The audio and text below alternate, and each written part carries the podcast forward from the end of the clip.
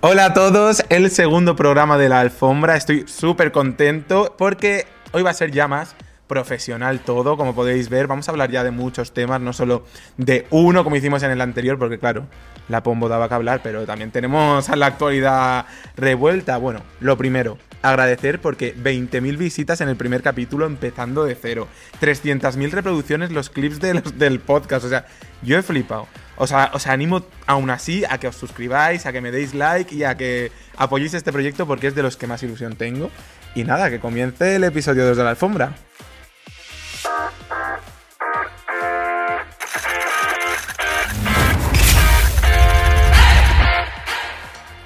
¿Por qué Rosalía y Jeremy Allen White están juntos? ¿Está aprovechando Rabo Alejandro para hacer un rebranding? ¿Han cortado Risto Mejida y Natalia Almarcha?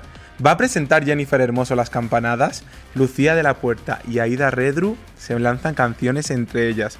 Todo esto lo vamos a ver, lo vamos a analizar, porque yo esta semana me he quedado flipando. Yo al principio pensaba, creo que no va a pasar nada esta semana interesante. Que no. Ha pasado de todo. Así que ahora sí, empezamos.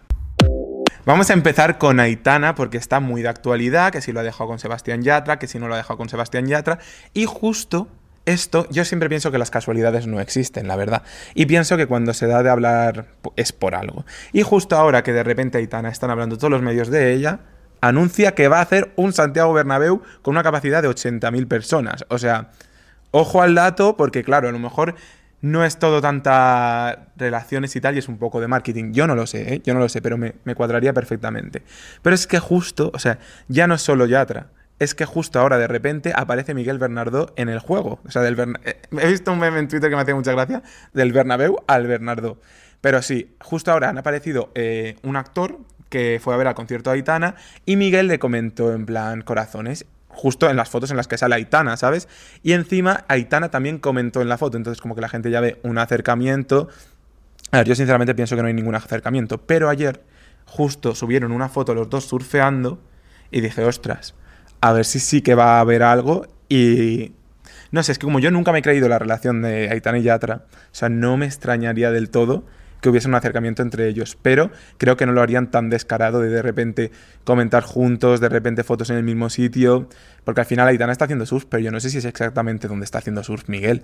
No sé, es muy raro este tema. Además, ya coincidieron, porque ellos ya coincidieron con el funeral de, bueno, un funeral que asistieron, ya coincidieron, se les vio juntos en el mismo bar.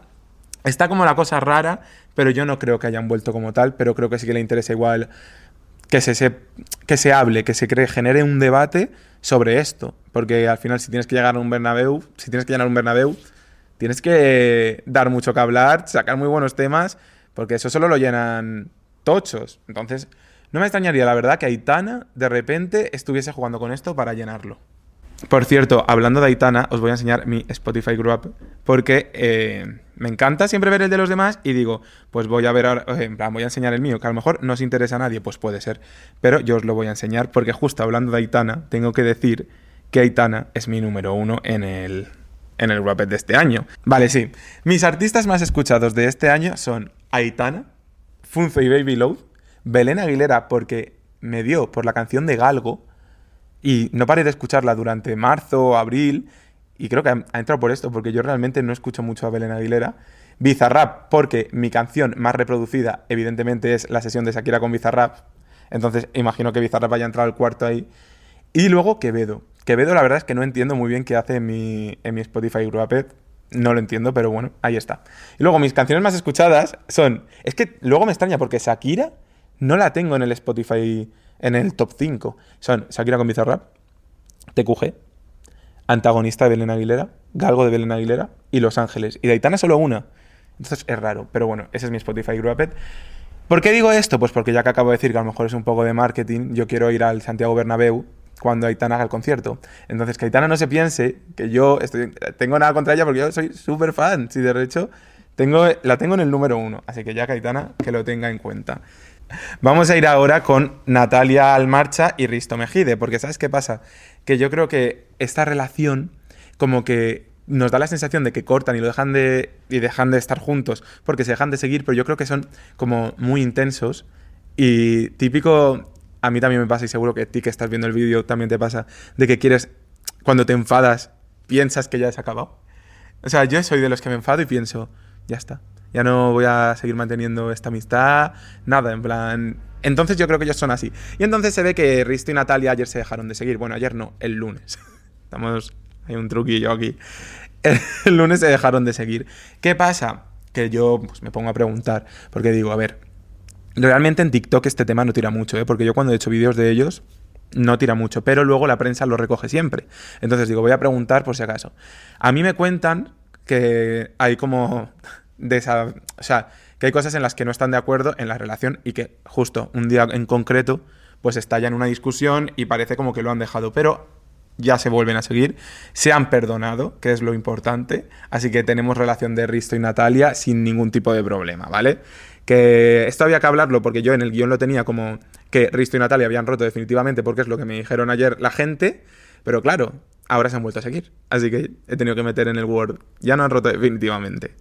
Pero vamos a ir a una relación que sí que ha roto definitivamente, que no hay por dónde cogerla ya, que es la de Aida Redru y Lucía de la Puerta. O sea, esa relación está totalmente rota. ¿Qué se dice en redes y qué se comenta? Pues que, a ver, se dice que Aida Redru le podría haber sido infiel a Lucía de la Puerta con un amigo suyo. Entonces, ¿qué pasa? Que son justo la generación TikTok, que también estoy yo en la generación TikTok, pero yo no lo uso como ellas, que se lanzan muchas indirectas entre ellas.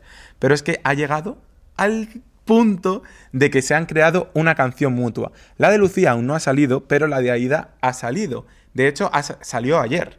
Se llama Arde. Os voy a poner una parte para que flipéis.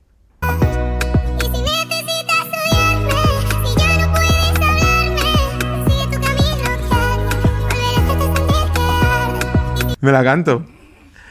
Sí que. Tú y yo curando heridas. Qué ironía, madre mía. Ha sido yo quien la he desgarrado. O algo así. Vamos que Aida admite que le ha hecho daño a Lucía de la Puerta con la canción, pero es una canción como de despedida, de arrepentimiento. A mí me ha encantado, me ha sorprendido muchísimo cómo canta Aida, porque canta súper bien. O sea, yo ya sabéis que me la filtraron hace dos, tres días. Tuve como la tentación de filtrarla entera, pero dije, no voy a hacer eso, a ver si me sacaba algún problema. ¿Y qué pasa? Que yo creo que a mí me recuerda esto mucho a lo de Carla Flila y Noelia, de que cuando ellas cortaron, como que aquí hay que hacer como un... Como que ninguna quiere ser la parte de Noelia y ambas quieren ser la parte de Carla, porque indudablemente Carla, este, esta relación que salió, le salió muchísimo mejor en cuanto a marcas, en cuanto a imagen. Entonces yo creo que como que ambas están ahora intentando ser la Carla de la historia, ¿vale? Pero bueno, yo sinceramente tampoco lo compararía mucho porque no las veo muy parecidas. Mm, no me gusta mucho tampoco el tema indirectas con los TikToks porque a veces me dan un poco de cringe, tengo que admitirlo. Pero eh, bueno, cada uno que saque sus sentimientos como quiera. También estoy deseando escuchar la canción de Lucía. ¿eh? No sé si me va a sorprender tanto como la de Aida, pero también estoy deseando escuchar la canción de Lucía. Pero eso, que me gusta y tiene ritmo. Pero vamos a de una ruptura a una nueva pareja, Rosalía y Jeremy Allen White. Parece que van viento en popa toda vela. A ver, sinceramente te digo, yo creo que Rosalía no está midiendo bien sus pasos. O sea, no por nada, porque al final eh, yo creo que Rosalía lo que debería hacer, que evidentemente no voy a dar yo consejos a Rosalía, pero como que choca de repente mucho verla como ya en pareja tan serio, no sé qué, no sé cuántos, cuando hace dos días nos estabas cantando Se nos rompió el amor, yo soy súper fan de Rosalía, pero pienso que en este caso Raúl Alejandro está gestionando muchísimo mejor el rebranding, por así decirlo, el, la imagen de marca que está dando al mundo. ¿no? no digo para nada que Rosalía de mala imagen estando con Jeremy Allen White, pero ¿qué pasa? Que sus fans están como ya hasta en contra de ella porque no les gusta Jeremy Allen White. Y es que yo me he informado. Y Jeremy Allen White tiene dos hijas. Están con la custodia y ¿cuál es el problema? Que la custodia de Jeremy Allen White la está discutiendo por temas de bebidas, mm, de vicios. Entonces, claro, los fans de Rosalía como que no están a favor de la propia Rosalía de que Rosalía esté con Jeremy Allen White, que yo pienso que cada uno puede hacer lo que quiera, pero sí que pienso que por parte de Rosalía sería inteligente quizás ser más discreta, porque cuando lo de Alejandro lo fue, y a mí me extraña mucho que de repente te pillen de la mano a ti, Rosalía, como que tú que tienes el poder de esconderte, de viajar a todo el mundo, de quedar en todo el mundo, te han pillado ya 6, 7 veces. No sé, yo creo que aquí hay algo. Y también he pensado que igual se trata de la limpieza de imagen de Jeremy Allen White, porque eso en los Estados Unidos se hace mucho. Aunque no lo penséis, se hace mucho. Tipo, coger a Rosalía, que eres. Al final, cuando son tan famosos, son productos. Por mucho que a Rosalía, como es de España, pues la queremos mucho. Entonces, una gran. Pues no sé con qué discográfica está, pero ayuda a en este caso Jeremy Allen White, a limpiar su imagen porque justo está súper ensuciada por el tema de la custodia de sus hijos, de sus hijas, perdón, y su mujer. Pero bueno, que cada uno se junte y se deshaga con quien quiera, ¿no?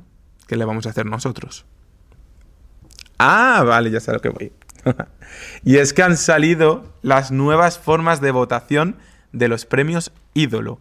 Entonces, ahora Dulceida, desde que se han creado más premios, porque se han creado más premios aparte de los de Dulceida, la mayoría son los que votan, que votan el público. En los premios de TikTok vota el público, en Gen Z vota el público, y entonces los ídolos han cambiado la forma de hacerlo también. Entonces, yo eh, ahora lo que tienes que hacer tú es proponer a una persona para que esté nominada y luego un jurado de expertos como que te decide quién va a ser el ganador. Entonces he decidido os lo enseño. Bueno, no lo enseño, pero os lo leo. He decidido yo daros mi opinión sobre quién se merece estar nominado en cada categoría de los ídolos, por mi parte. En viajes. En viajes tenía una gran, una gran incógnita, porque en viajes yo pensaba, ¿soy objetivo o soy subjetivo? Pues luego me decís, me comentáis, es que ya no eres objetivo. Pues a ver, entonces aquí no sabía si era ser objetivo o subjetivo.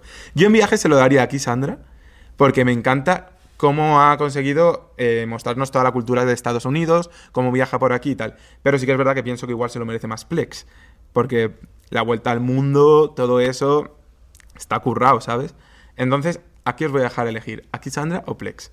En gastronomía, yo creo que lo fácil era decir peldaños, pero no sé por qué, porque realmente él no cocina. O sea, él come. Entonces yo no sé si en gastronomía debería ser más recetas que comer. Y entonces he decidido que gastronomía lo dejaba vacío. En beauty siempre voy a poner a Nuria Draus, creo que tiene un talento increíble. O sea, para mí está por encima de todo lo que existe en, el, en cuanto a la, la creación de contenidos. Se pasa horas haciéndolo, es increíble. En emprendimiento digital tampoco he sido el más objetivo del mundo, pero como es mi votación, decido yo. Pero si vosotros no estáis de acuerdo, podéis poner otro, ¿eh? De hecho, me he puesto a mí en una de las categorías. O que imagínate el objetivo que he sido, ¿sabes? Pero bueno, en emprendimiento digital he puesto Actuality. Porque yo creo que han conseguido crear un medio de comunicación de la nada. Mm, bueno, de la nada, ¿no? Un poco parecido a como lo hice yo. Pero, jolín, un nombre que se un nombre que se ha pegado. Cuatro chicas eh, trabajando todo el rato para sacar las noticias más virales. Han conseguido ya ir a photocalls. Están haciendo su propio estudio. Entonces, Actuality la pongo en emprendimiento digital. En moda, tengo que decir, está aquí Rocío conmigo, que yo no sabía mucho porque yo no conozco mucho de moda, pero he puesto a Marta Sierra porque es la que primera que me viene a la cabeza porque son siempre los TikToks que me salen como cambiando de ropa así tan tan tan tan tan tan. Entonces eso. En streaming tampoco veo mucho, así que he decidido poner ahí yo Juan porque sinceramente es el que más veo. Los, que, los clips que más me salen, he visto que estuvo en los Grammy y digo, pues te mereces el ídolo de Abel. En podcast, a lo mejor aquí me mata todo el mundo, pero, he puesto Club 113. Yo lo sé. Lo siento, pero me encanta. Pero bueno, en segundo y en tercero a lo tienes crudo ya, ya entre el cielo y las nubes. Pero Club 113 mola mucho, tío. El concepto 3, no sé. Ahora me siento hasta mal. en proyecto audiovisual Mira, aquí no me van a matar tanto, pero bueno, aquí da más igual. Creo que el proyecto audiovisual de este año de un creador de contenido ha sido La Travesa de Laura Escanes. Creo que ha sido como el salto más grande que ha dado un creador de contenido en cuanto a proyecto audiovisual. O sea, te has hecho un reality con la calidad tope, que al final no depende mucho de ti, que tú eres la cara que se ve, pero me gusta mucho. En sostenibilidad no he puesto a nadie porque mm, no lo sabía. En conciencia social he puesto a Croquetamente, que es Mara, que también me gusta muchísimo la forma que tiene de comunicar, de contar todo. En Lifestyle he puesto a Violeta. Ahora me vais a comentar, es que no sé qué. Me da igual, o sea, si tú tienes que ver la vida de alguien y el estilo de alguien, la más sincera es ella. O sea, es que te cuenta todo, o sea, hasta cuando le vomita el perro. Es que es muy fuerte, entonces, Lifestyle, Violeta. En TikTok, bueno, me pondría a mí, pues no, porque hay que ser objetivo. He puesto a Lola Lolita, que creo que también es lo fácil, poner a Lola Lolita. Pero es que creo que solo hay una.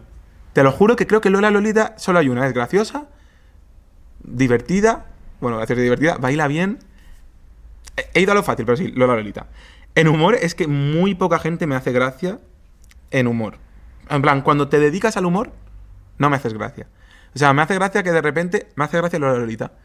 Que no, es, que no se dedica al humor, pero te hace un hello, get ready with me, y me estoy riendo el minuto de vídeo que dura. Pero luego, de repente, me intentas forzar el humor y los chistes todo el rato súper forzados, y pienso que no. Entonces, en humor no sabría quién poner.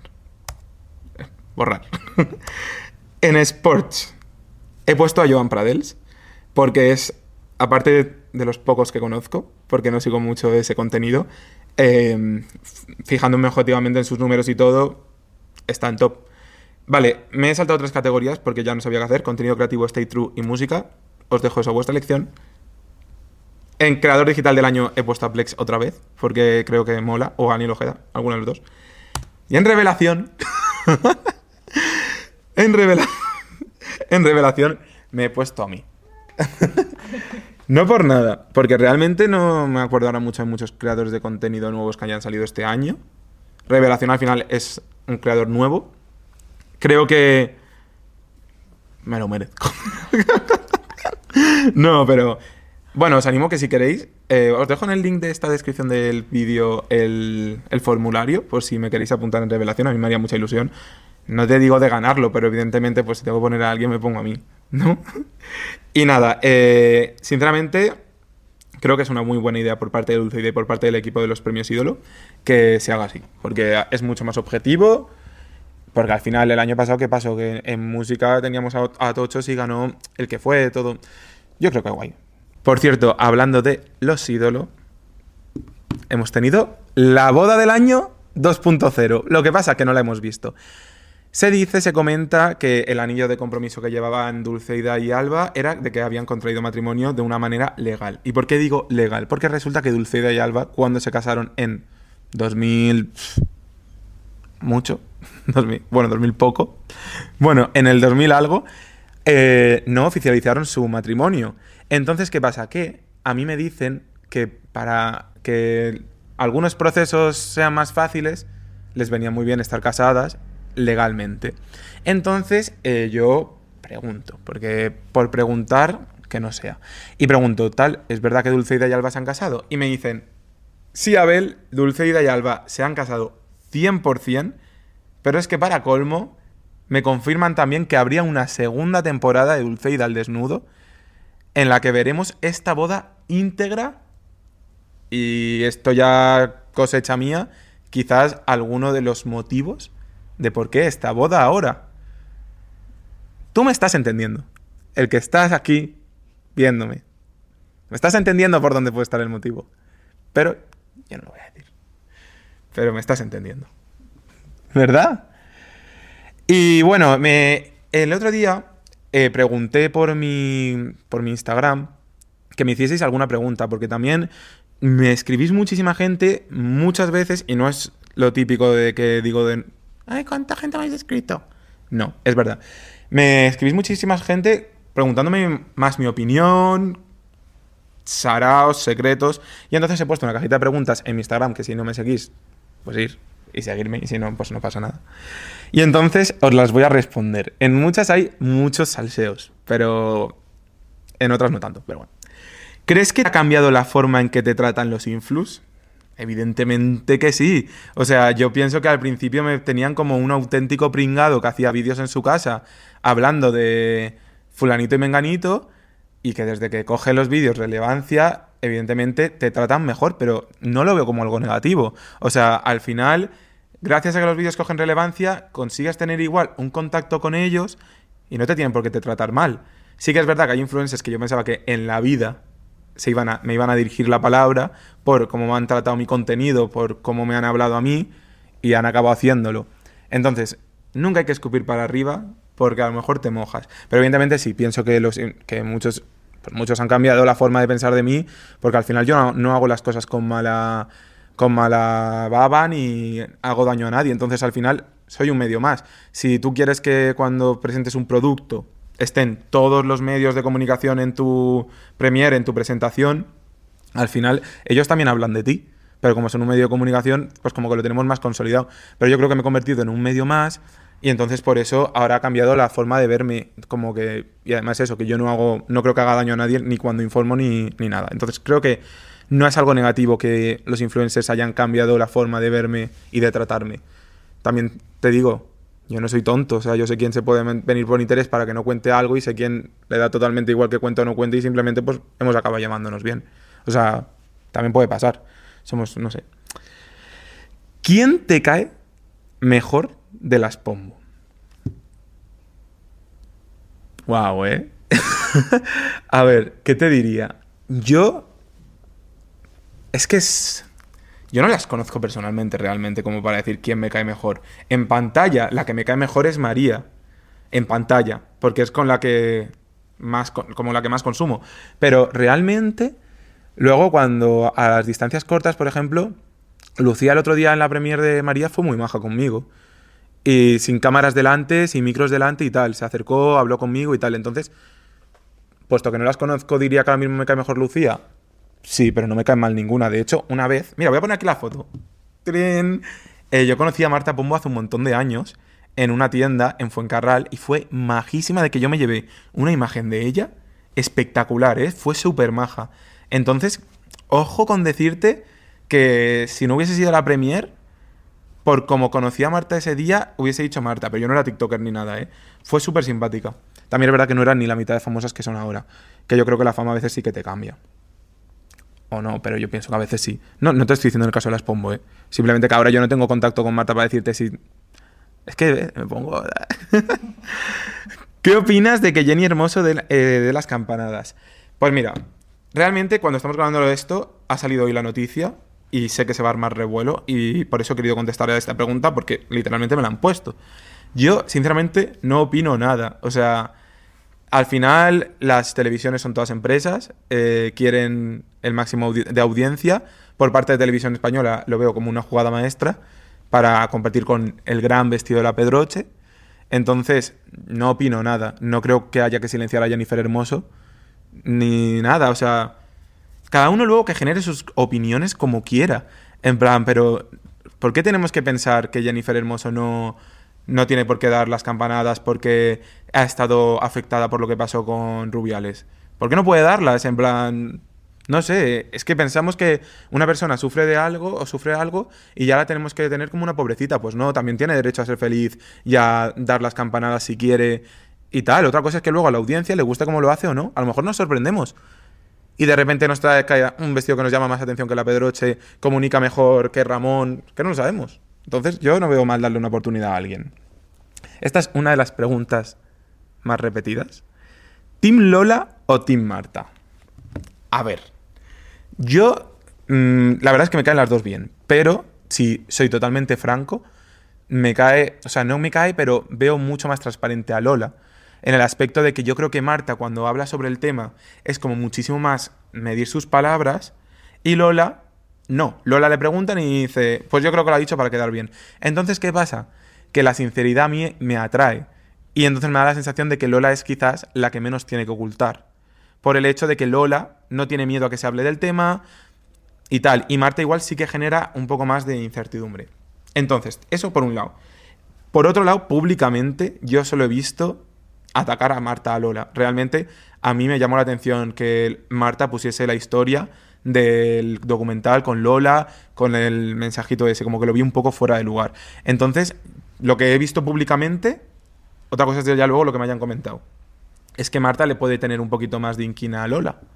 Pero, no sé, yo no voy a decir un team porque realmente me da un poco igual, pero sí que veo mucho más transparente a Lola. Y vamos a ir con la... Ah, quedan dos preguntas. Ah, no, la última no la voy a hacer. bueno, da igual. ¿Qué nota le darías al documental de María Pombo? Vale. Al documental de María Pombo, eh, en cuanto a contenido le doy un 7 y en cuanto a producción yo creo que le doy un 10. La verdad que me parece un producto muy, muy, muy tocho y con... se ve que hay billetitos. El otro día estaba en el metro, bueno, lo pongo aquí. Eh, ¿Veis normal esta parada de metro? Con Pablo Castellanos mirando mm, todo el mundo, en plan, fue increíble, la verdad. O sea, hay billetes, también está por toda la Gran Vía de Madrid. O sea, el dinero que se han gastado en marketing está bien y el dinero que, que han invertido en el documental se nota. No es un producto, en plan, malo. Y docu preferido. Mira, sinceramente, no tengo un documental preferido. Son, mm, son productos audiovisuales que veo por crearos el contenido después. O sea, yo creo que si yo no hiciese este tipo de salseos de TikTok y tal, no vería el documental de ninguna, ¿eh? Porque lo veo todo tan forzado que... no sé. Pero bueno, ¿cuál, cuál diría? Nada, no voy a decir ninguno. Y nada, eh, vamos a ir con una última polémica que ha salido en redes eh, estos días.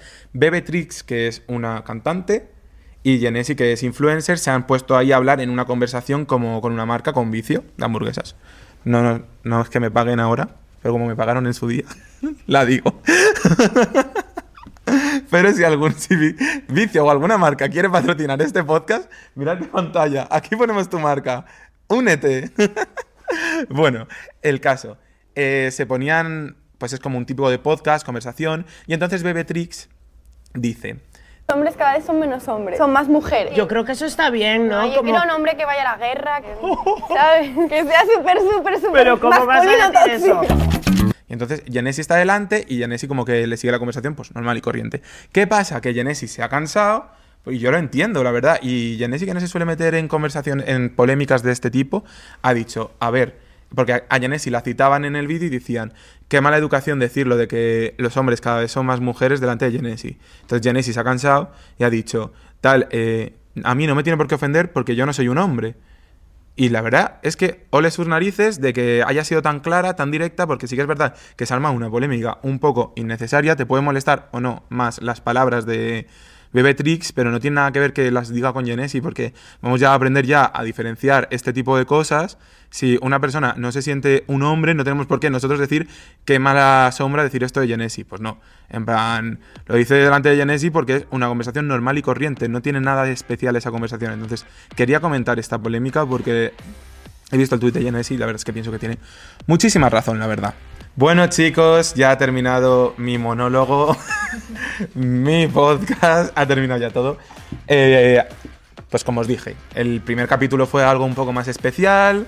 Van a haber especiales porque van a pasar temas que nos tengan hablando media hora seguro.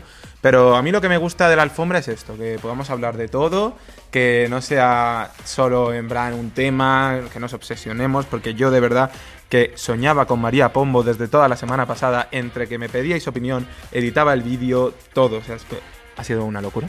Pero bueno, encima como ahora María Pombo y yo somos amigos, me comentaba, hablábamos, editaba su entrevista. Ay, a ver, pero ya no vas a contar cosas de María Pombo. No, ahora es mi amiga. Ya no puedo. La tachamos en la lista de contar bombazos. No, hombre, es broma. Eh, nada, chicos, que ha sido un placer como siempre, bueno, como estos dos programas, eh, que estéis aquí. Eh, pues eso, si me dejáis un like, si os suscribís, me ayudáis un montón. Si se lo compartís a vuestro amigo que no sabéis que sabéis que ve mis vídeos, pero que no tiene a unidad de la alfombra también. Y nos vemos la semana que viene, día 20... No, 14. Día 14. Nos vemos día 14 a las 8 de la tarde. Lo pondremos en estreno para que lo podáis ver como en directo y luego, como siempre, en todas las plataformas. Muchísimas gracias por acompañarnos y, bueno, hasta el jueves que viene. La Alfombra es una producción de Fibe Talanda para Voice and Views. Productores ejecutivos Jaime Barreiro, Alberto Chao y Antonio Castelo. Directora de producción Ro Parejo. Idea original Abel Planelles. Presentado por Abel Planelles.